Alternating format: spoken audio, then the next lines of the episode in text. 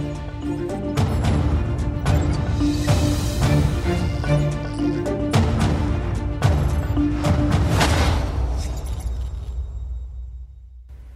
A demissão de Eduardo Cabrita, os desafios de PS e PSD são temas em destaque, mas comecemos, Luís Marques Mendes. Olá. Olá. Boa Muito noite. boa noite. Tudo bem? Tudo bem. Comecemos Ótimo. pelo momento político, uh, Sim. pandémico, aliás, político já é mais à frente, Sim. pandémico, estamos a viver, Sim. e com o aumento dos números, as pessoas têm razão para perguntar se vamos ter mais restrições no Natal ou isso é algo que está completamente colocado de parte. Acho, acho, que, acho que, evidentemente, que a situação merece atenção e cuidado, mas eh, não podemos cair no exagero. Ou seja, nem 8 nem 80. Eu acho que neste momento é preciso ter uma palavra de serenidade, de apelo à serenidade, à calma e ao equilíbrio. Ou seja, há boas razões para pensar nós não vamos ter nenhum confinamento, nem vamos ter mais restrições. Desde que, evidentemente, as coisas continuem relativamente controladas. E porquê? Acima de tudo, antes de vermos alguns dados, sobretudo por isto. Primeiro, a situação nos hospitais, comparado com a situação há um ano, Não tem comparação. não há comparação possível. Segundo o dado, a nossa vacinação é muito maior que a da Europa. Portanto, nós não podemos estar-nos a comparar com a Alemanha ou com a Áustria. Nós estamos mais protegidos. Terceiro, a vacinação agora na fase da terceira dose já entrou em velocidade de cruzeiro. Vou mostrar esses números. E, portanto, isso também protege os mais vulneráveis. Ou seja, e as próprias pessoas estão também mais disciplinadas e mais responsáveis. Numa palavra, nem 8 nem 80. É preciso haver calma, sanidade, equilíbrio, não podemos cair na histeria, na ideia de que isto é um problema. Ou seja, eu acho que as coisas estão eh, relativamente equilibradas. Não quer dizer que não tenha que haver cuidado. E por isso, Mas vamos, vamos ver dados até... que ajudam a explicar Repara, isso que disse vamos agora. ver. O primeiro dado é a comparação com a situação de há um ano atrás. Certo. Nos hospitais. E não há, de facto, a, a situação é completamente diferente para melhor. Ou seja, internados. No fundo, a coluna encarnada é a situação de há um ano. A coluna azul é o dia de, o dia de ontem. Ou seja, um ano depois. Como ali se vê internados, doentes em UCIs, e óbitos, a situação é completamente diferente. Temos um quarto, cerca de um quarto dos internados e dos doentes em unidade de cuidados intensivos e cerca de um terço de óbitos. Claro que a situação ainda tende a piorar um pouco, mas também a situação do ano passado continuou, começou a piorar naquela ocasião. E eu acho mesmo que estes dados comparativos, eu acho que a generalidade dos meios de comunicação social, em particular a televisão, as televisões, que têm mais impacto e maior influência, eu acho, é uma sugestão que deixo, deveriam periodicamente dar estes dados de comparação, porque dar apenas os dados, subiu X ou Y, Sim, os é curto. si, sim, sim, sim. Claro que vários órg- órgãos de informação já fazem isso, é uma sugestão que deixo dar a comparação entre a situação de agora e a situação de há um ano atrás. Segundo dado, também importante que é preciso dar, porque nós vemos nas televisões permanentemente, a, a, Áustria está a confinar, a Letónia, a mesma coisa. Nós não podemos comparar-nos com a Europa, com a União Europeia. Por este dado que, que ali está. Nós temos uma vacinação de 88%, são números oficiais. A média da União Europeia, como ali se vê, é 67%. Ou seja, nós estamos muito mais protegidos, portanto, não podemos comparar-nos com aqueles que estão piores. Terceiro dado, agora mais atual, as vacinas agora da terceira dose estão a correr bem. O reforço, sim. Há que dizer que isto mudou. Eu critiquei aqui muito, muito, muito os atrasos, mas agora devo elogiar, as coisas estão agora a correr bem. Veja bem, nós temos ali já 77% com a terceira dose acima dos 80 anos, 49% entre os 70 e os 79, 43% entre os 65 e os 69. Mais ainda, Clara, amanhã, em princípio, amanhã, segunda-feira, vai ser atingido o objetivo de 1 milhão e 600 mil pessoas vacinadas com a terceira dose, com o objetivo que estava definido para daqui a 15, 15 dias. dias, sim. Portanto, as coisas estão agora a correr bem, já estamos em velocidade de cruzeiro. Eh, a logística está a funcionar.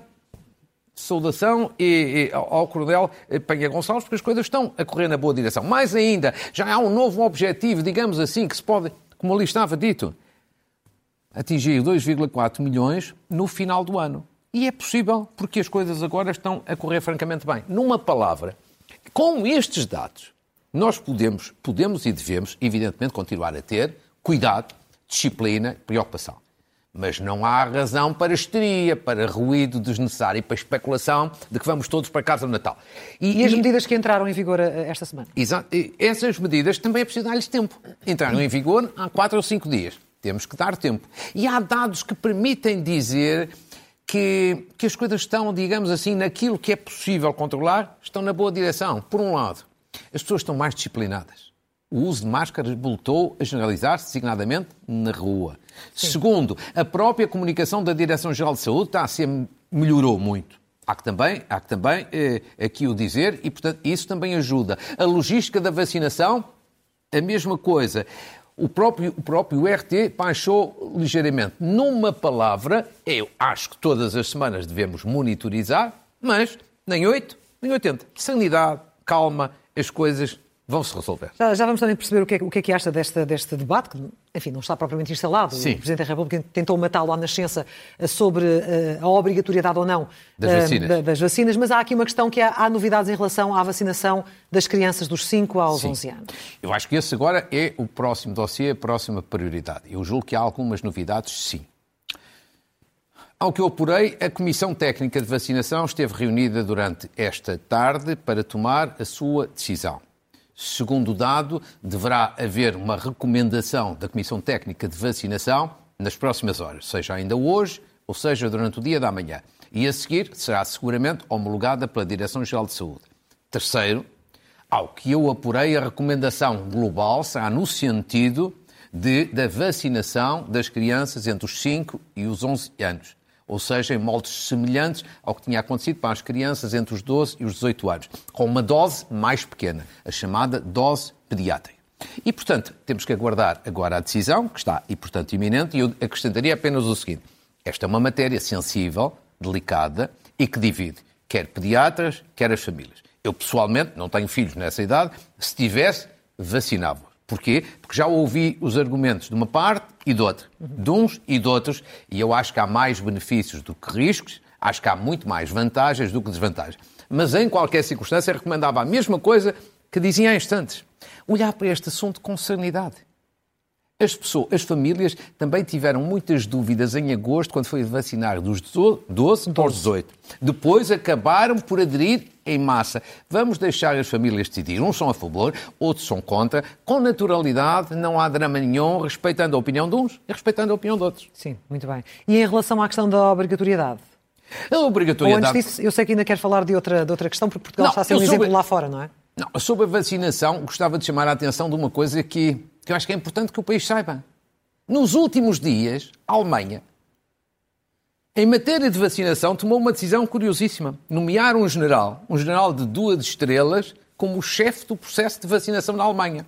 E toda a imprensa alemã nos últimos dias invocou o exemplo de Portugal. Certo. O exemplo temos um almirante e o exemplo de sucesso. Porquê é que eu acho que isto, isto é, é interessante? Porque nós temos muito o hábito de nos autoflagelarmos. Parece que o que é bom é lá de fora, o que é mau é de cá de dentro. Não, o processo de vacinação, até na Alemanha, é altamente elogiado. Agora, vacinação obrigatória. obrigatória Eu acho que este é um problema que não existe em Portugal. É, é um não tema. Com certeza. Com 88% de vacinação. Na prática só faltam as crianças.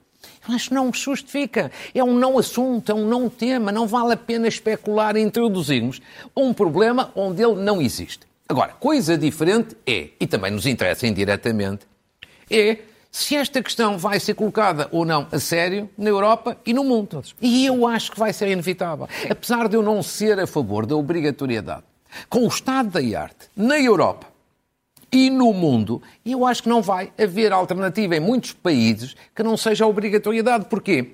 Porque eles têm vacinas, os que têm, as pessoas não querem vacinas e com isso a pandemia não acaba. E nós indiretamente somos afetados. Vamos ver só alguns números que são bem elucidativos. Por exemplo, como é que está a vacinação no mundo?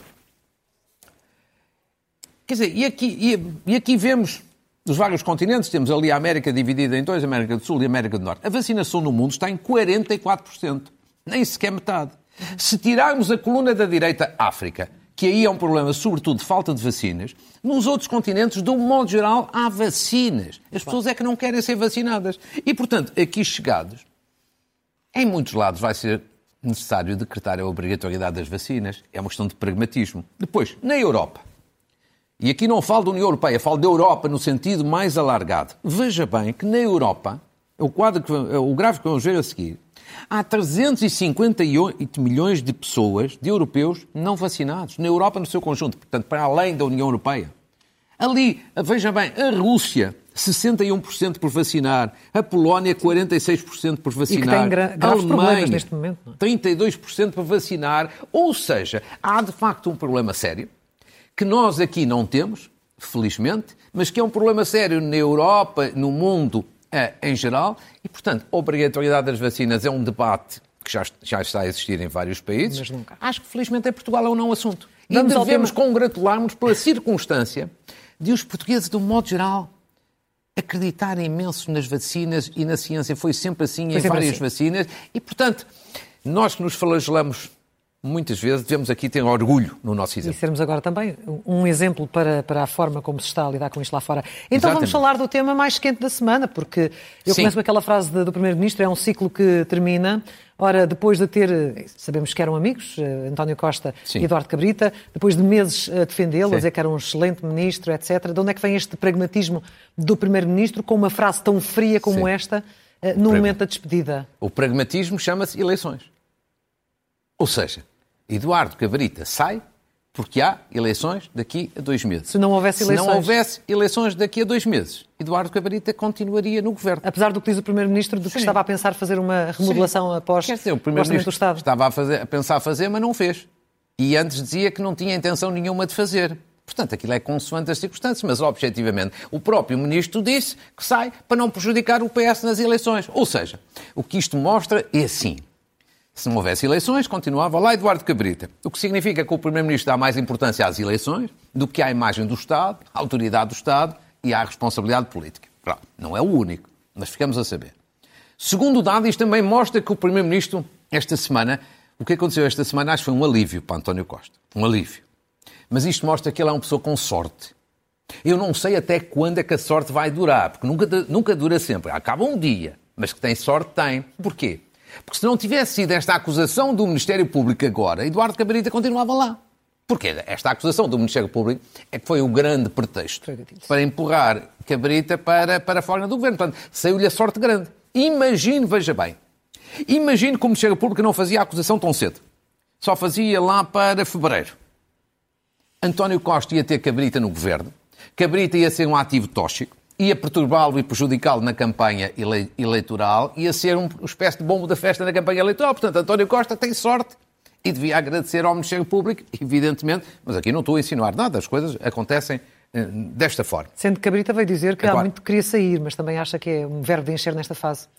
Quer dizer, toda a gente quer sair, mas nunca saiu. Nunca saiu. Mas nunca saiu. E, portanto, não vale a pena sequer acreditar nessas, nessas coisas. Eu acho é que, quanto a Eduardo Cabrita, deixe-me dizer-lhe o seguinte: a mim até já me custa criticá-lo. Já me custa. Agora, o problema é que Eduardo Cabrita já devia ter saído há muito tempo. Ponto. Mas como é que ele não teve Mas, noção disso?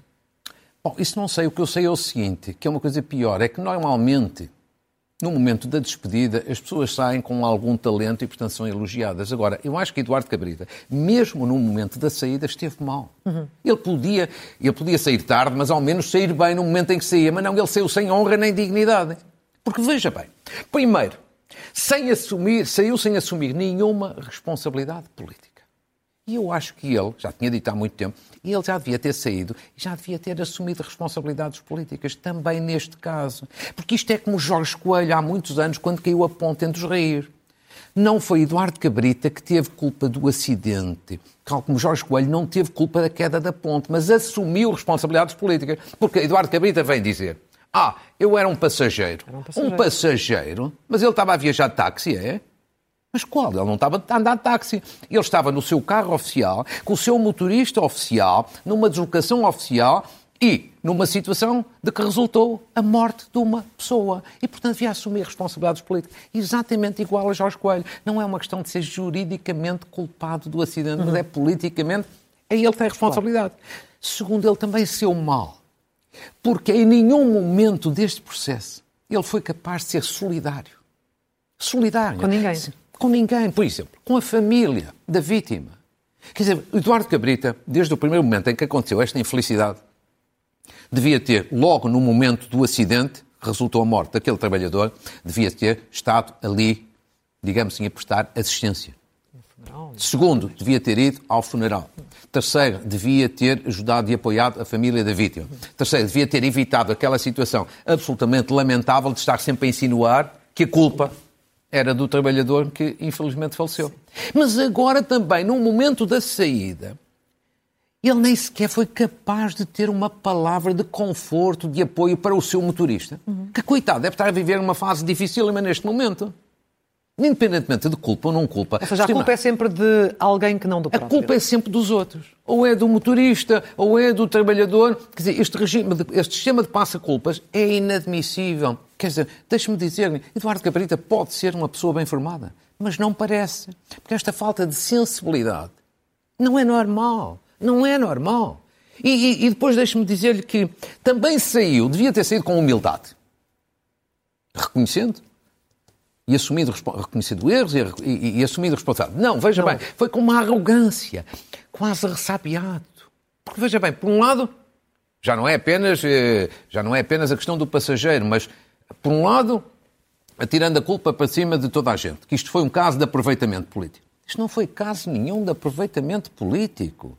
Quer dizer, o país é que se indignou com a arrogância, com o desplante, com a insensibilidade do ministro. Não houve aproveitamento político nenhum. O país é todo ele, da direita à esquerda, é que se indignou. E, portanto, andou aqui permanentemente num regime de passa-culpas. Ou seja, não aquele homem que a mulher disse, na, enfim, nas palavras que deixou no Facebook, que ele dava o corpo às balas. Quer dizer, Neste eu, caso. Eu, essa parte de dar o corpo às balas, eu isso tenho que reconhecer. Em vários momentos, eu não, não estou a dizer que ele não é corajoso. Quer dizer, isso ele enfrentou as situações. Eu acho é que, do modo geral, as enfrentou mal mal. Várias outras situações, como tivemos, como a questão, demorou muito tempo a tomar decisões, por exemplo, na questão da, na questão final de, de, de, assumir responsabilidades na morte daquele cidadão uhum. ucraniano uhum. no aeroporto. Sim. E aqui é a mesma coisa. Eu acho é que ele não foi, em nenhum momento, uma pessoa humilde. Não foi em nenhum momento uma pessoa solidária, não foi em nenhum momento uma pessoa sensível, não foi em nenhum momento uma pessoa capaz de assumir as responsabilidades. Estou farto de elogiar o falecido Jorge Coelho. Toda a gente o elogia, mas toda a gente faz o contrário. E é por isso que ele sai que... pela porta pequena neste caso. Sair, saber sair é também uma arte.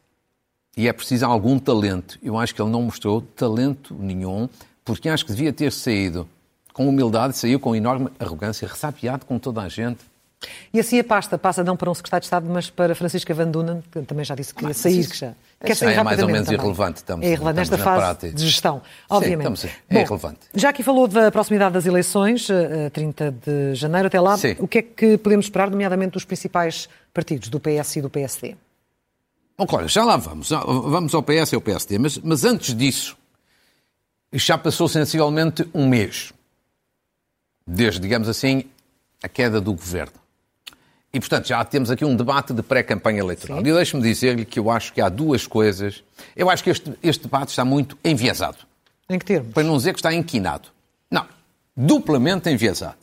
E provavelmente é culpa de jornalistas, analistas, comentadores, políticos. Todos nós provavelmente temos culpa. Mas está duplamente enviesado e convém corrigir. Primeiro, primeiro enviesamento. Este debate está enviesado porque nós andamos há um mês só a discutir em Portugal o quê? Cenários pós-eleitorais. Se vai haver coligações. E quais coligações? Vamos ter alianças e que alianças? Quem é que viabiliza o governo? Quem viabiliza o orçamento? Eu devo dizer que tudo isso é importante.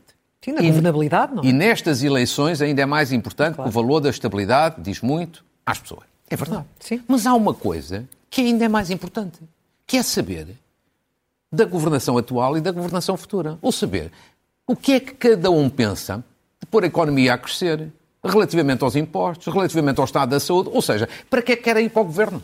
Acha que vai diferir muito daquilo que temos visto não, até aqui? Ouça, eu, eu, eu não vejo ainda quais são as causas, quais são as diferenças. E eu acho que as pessoas querem saber, para votar no partido A ou no partido B, quais são as reformas que cada um quer fazer, o que é que está bem na governação atual, o que é que está mal, o que é que é preciso mudar, o que é que cada um faz de diferente. Ou seja, este debate está enviesado. Uhum. O que aconteceu até agora é importante, mas antes disso é saber para que é que queremos o poder. Segundo, também está enviesado noutro ponto. Então, se quisermos discutir as coligações e as alianças, então temos de ter um critério de igualdade. Veja bem, toda a gente nas últimas semanas andou nas eleições internas do PSD, e bem, a perguntar a Rui Rio e a Paulo Rangel o que é que o PSD faria se o PS e António Costa ganharem as eleições, mas com maioria relativa, ou seja, sem maioria absoluta. Olha, o senhor viabiliza o governo, o senhor viabiliza o orçamento. Toda a gente perguntou, certo? certo. E eu acho que bem, muito bem. Agora, mas ninguém pergunta ao mesmo António Costa. Eu ainda não vi ninguém perguntar a António Costa, olha, e se o PSD ganhar as eleições? Na entrevista é? que o António José Teixeira lhe fez na RTP, ele próprio disse que se perdesse, saía, mentia-se. A questão não é essa. A questão não é essa. É que se o PSD ganhar as eleições, com António Costa, António Costa, a partir dele tem que ter uma orientação. Mas, sobretudo, eu acho que ele nunca vai responder a esta questão. Mas acho que se deve perguntar. Mas porquê? Porque está muito convencido que vai ganhar mesmo que não chegue? Não, eu acho Ou que estamos nunca, todos muito convencidos nunca vai responder, porque achará que, respondendo a esta questão, isto dá clareza ao debate, mas enfraquece o seu argumento de tentar uma votação mais alargada. Mais alargada mas isto sim. é a minha opinião analítica. Agora, uhum. eu acho que tem que ser perguntado para haver igualdade de tratamento e haver clareza de ambos os lados, mesmo que o próprio não responda. Agora, não esqueci das suas questões. Relativamente ao PSD e ao PS. Eu acho que estas eleições são difíceis para António Costa. Muito mais difíceis do que se pensa. E porquê? Porque eu acho que ele tem pouco a ganhar e tem muito a perder. Mesmo que ganhe as eleições. Porquê? Eu explico. Porque ele tem pouco a ganhar, porque assim, verdadeiramente ele só é um grande ganhador se tiver uma maioria absoluta. Uhum. Se tiver uma maioria absoluta, é um grande ganhador. Mas isso é muito difícil. Ter uma maioria absoluta, eu até acho que do ponto de vista da estabilidade isso é positivo, mas é muito difícil, sobretudo à esquerda.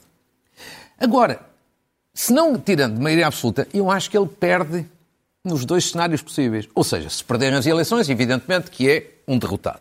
E não é uma coisa assim tão impossível, porquê? Claro que aos olhos de hoje é ele é claramente o mais provável vencedor. Mas atenção, ainda falta ver o estado da governação, que não é fantástico. O desgaste de muito, muitos anos de governo campanha eleitoral em que António Costa não é normalmente brilhante. Os debates televisivos, que são muitos, dois a dois, que são desgastantes para ele, não vão ser fáceis e que ele não pode fugir. E já tivemos Portanto, aqui dois exemplos de é favas contadas que não, não ocorreram. Foi a Câmara de Lisboa Exatamente. e as eleições do PSD, Portanto, não é? Acho que é o mais provável, mas não é situação não fácil. É fácil. Mas aí se perder é um derrotado. Agora, imagine o cenário oposto que eu acho que é o mais provável aos olhos de hoje, que é tem, ganha, mas ganha com uma maioria relativa.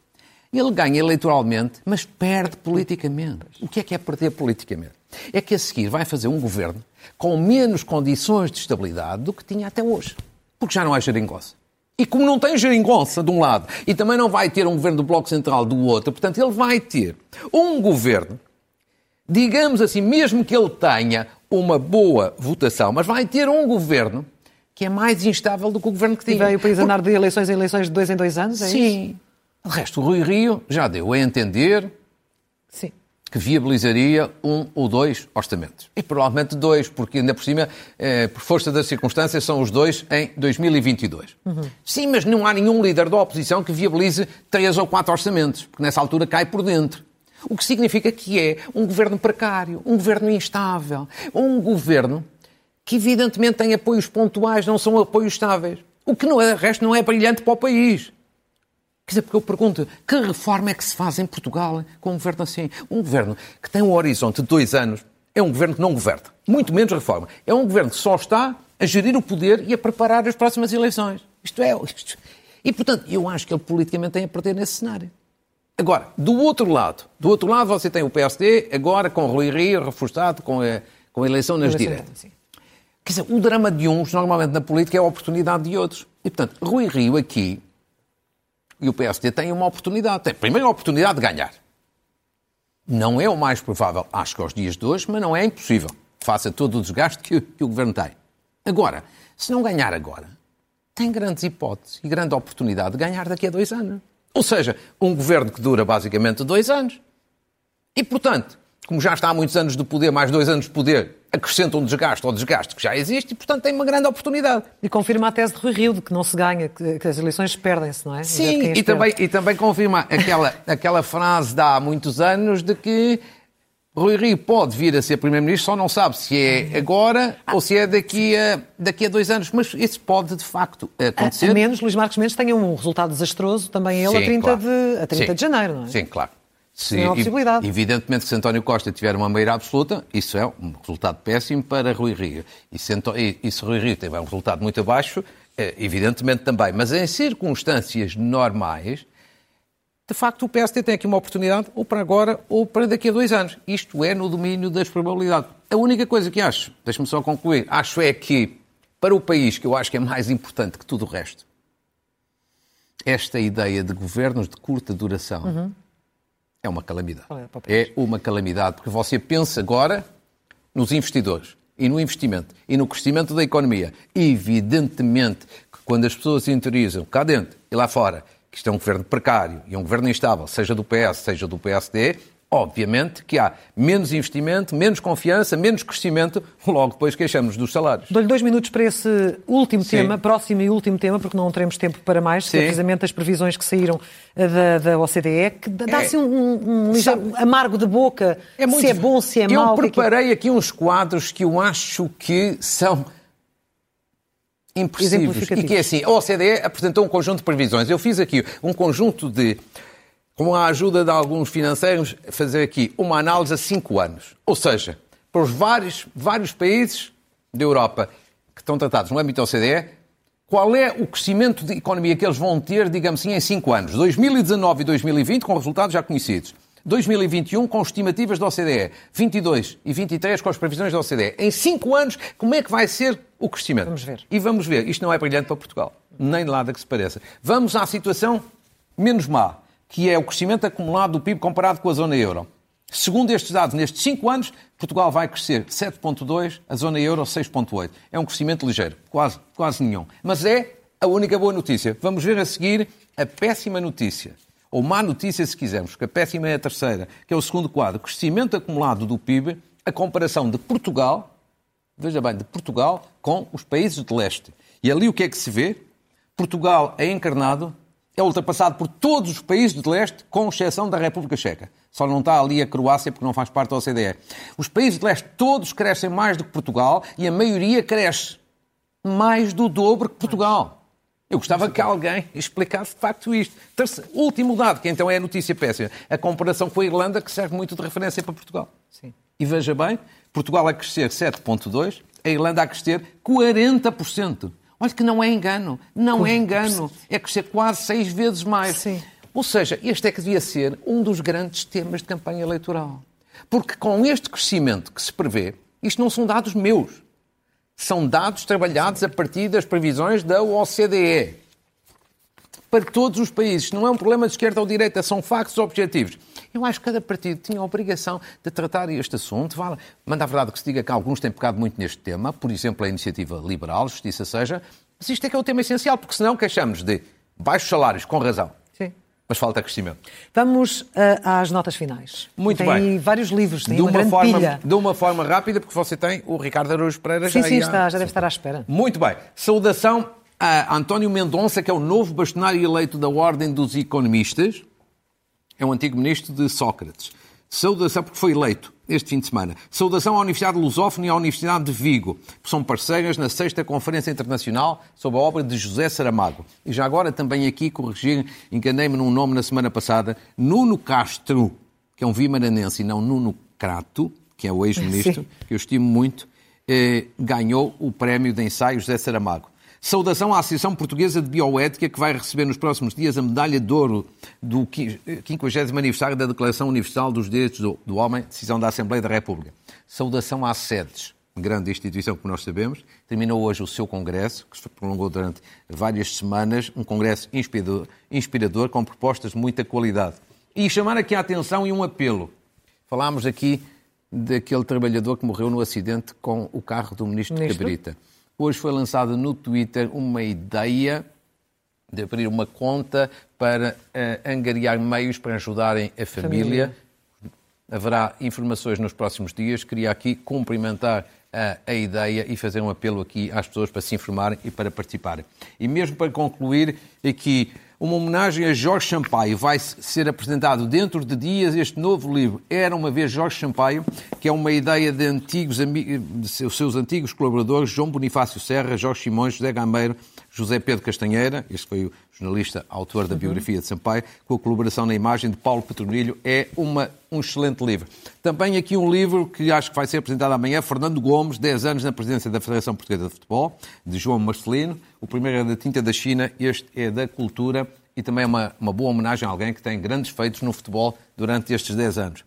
Uma saudação a Maria João Avilés, nossa conhecida sim, e nossa e pessoa que todos nós estimamos muito, muito prestigiada. As Sete Estações da Democracia é um livro obrigatório ler de Dom Quixote. E depois, para outro público completamente diferente, Margarida Rebelo Pinto, uma, um romance histórico sobre Viriato, a lenda do belo soldado, que é do Clube do Autor. E a terminar uma coisa muito atual por causa da pandemia. Toca a mexer. Hum. Que são duas especialistas, Ana Verdelho e Helena Santa Clara, um livro muito interessante por causa da saúde mental. Sim. Eu, por exemplo, esta tarde leio várias passagens, lembrei-me e fui logo para o ginásio. Exatamente para. para tocar mexer? Toca a mexer. Exatamente. Marcos Mendes. Foi um gosto. Chegámos ao fim por hoje, voltamos aqui a encontrar-nos no próximo domingo, como sempre. Sim, senhor. Muito obrigada.